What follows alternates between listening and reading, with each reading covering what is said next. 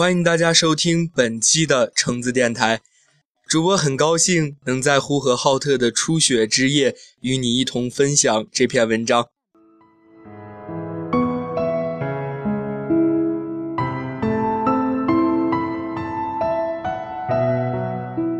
今天要和大家分享的文章题目是“为自己而活，方能照亮你的舞台”。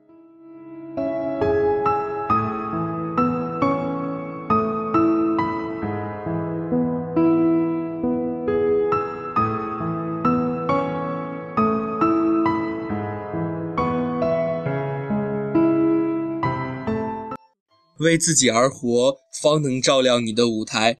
文章来自十点读书，作者的寄语是：你的生活应该是你自己的主场。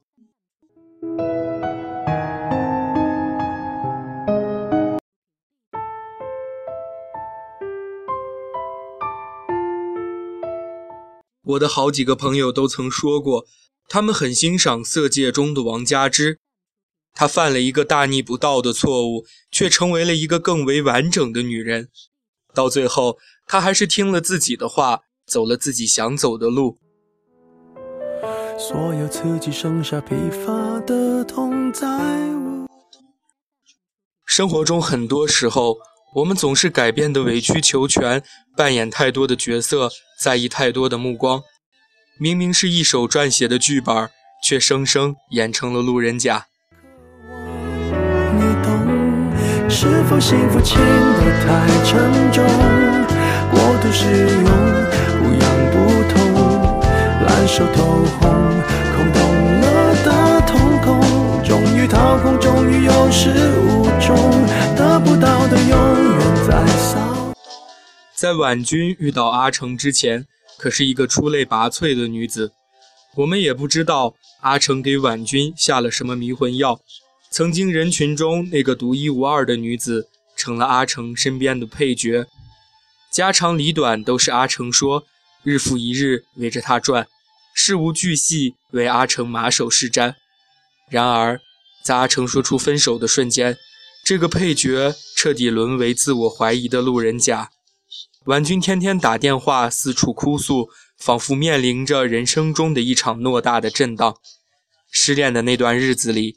婉君根本无心工作，捅了娄子，丢了饭碗，没了爱情，她像极了游荡世间的孤魂野鬼。久而久之，大家唯恐避之不及，渐渐没有再过问。一直觉得，无论是爱情、亲情，亦或是友情，为之盲目改变，都挺傻的。父母希望我如何，爱人喜欢我如何，孩子需要我如何，街坊邻里会怎么看我？我要怎么做才能让自己看上去还不错？渐渐的，日子过成了八点档，生活成了别人指点江山的黄金剧场，好像有不计其数的理由绑着我们去妥协、去低头。最终，我们成为了别人剧情里的路人甲，却忘了自己才是人生剧本中的主人公。然而，真正为自己活着的人，走到哪里都不会沦为绿叶。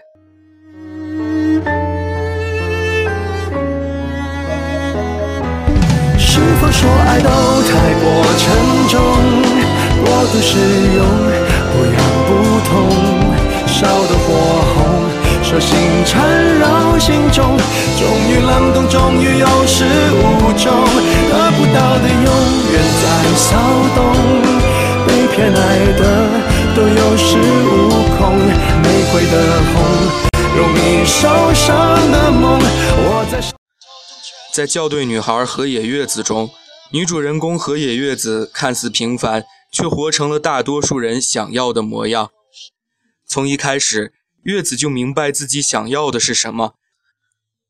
毕业以后，月子每一年都到杂志社面试，屡战屡败，屡败屡战，连续七年，终于应聘成功了，却错过心仪的时尚编辑工作，负责枯燥乏味的书籍校对。结果呢？他每天依旧打扮得容光焕发地去上班，编辑部的同事们在背地里嘲笑他徒劳无功。但月子认为，精于打扮是一个时尚编辑预备军应有的自我修养。明明教阅的工作只要检查错别字和对语义逻辑是否有误就够了，月子却揪住每一个小细节不放，因为死磕工作细节，既是为读者考虑，也是在加快自己进入编辑部的步伐。他的搭档编辑无法理解，而月子给出的解释是，他所做的每一件事儿都是在为理想的自己铺路，并且也确实得到了回报。那天。你会不会忽然的出现在街角的咖啡店？月子细致入微的工作态度令他独得作家垂青在书中点名赞扬。他给时尚编辑部同事提出的时尚建议，让同事保住了差点丢掉的饭碗。坦率耿直的性格。更是让男神对他刮目相看。一个清醒的为自己而活的人，走到哪里都自带光芒，因为他的人生是他自己的主场，他就是自己的焦点。只是寒暄，对你说一句，只是说一句，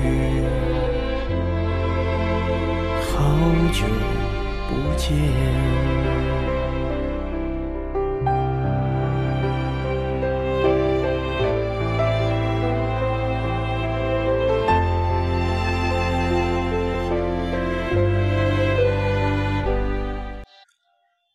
著名的毒鸡汤代言人王尔德就曾说过：“做你自己，因为别人都有人做了。”自上次失恋之后，再次见到婉君时，竟已过了一整个春秋。谁都知道他熬过了一段昏天黑地的时光，却没想到最后的涅槃绽放。现在的他，没了先前的刚烈，少了恋爱时的软弱，多了一份踏实淡定，作风上却潇洒了不少。原来，在那段最糟糕的日子里，婉君抛开了世俗的纷扰，开始走马四方。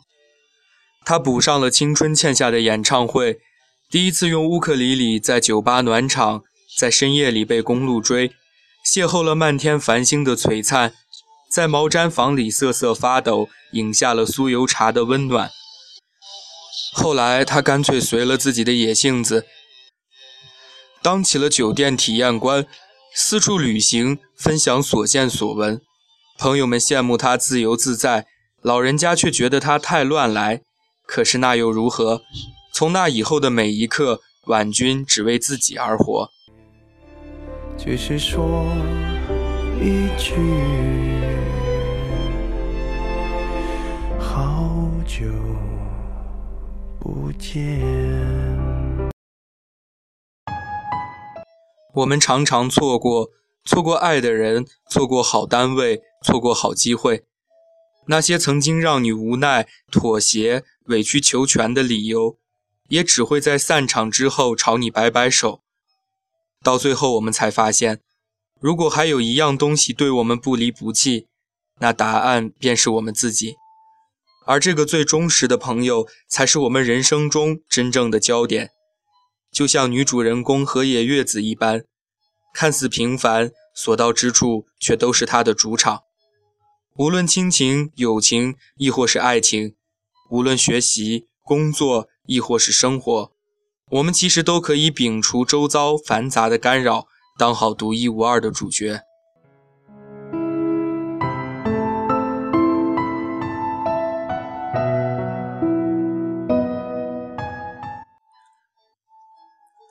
本期的分享到这里就要和大家说再见了，希望你听了本期的励志故事，也能让自己活成自己的主人公。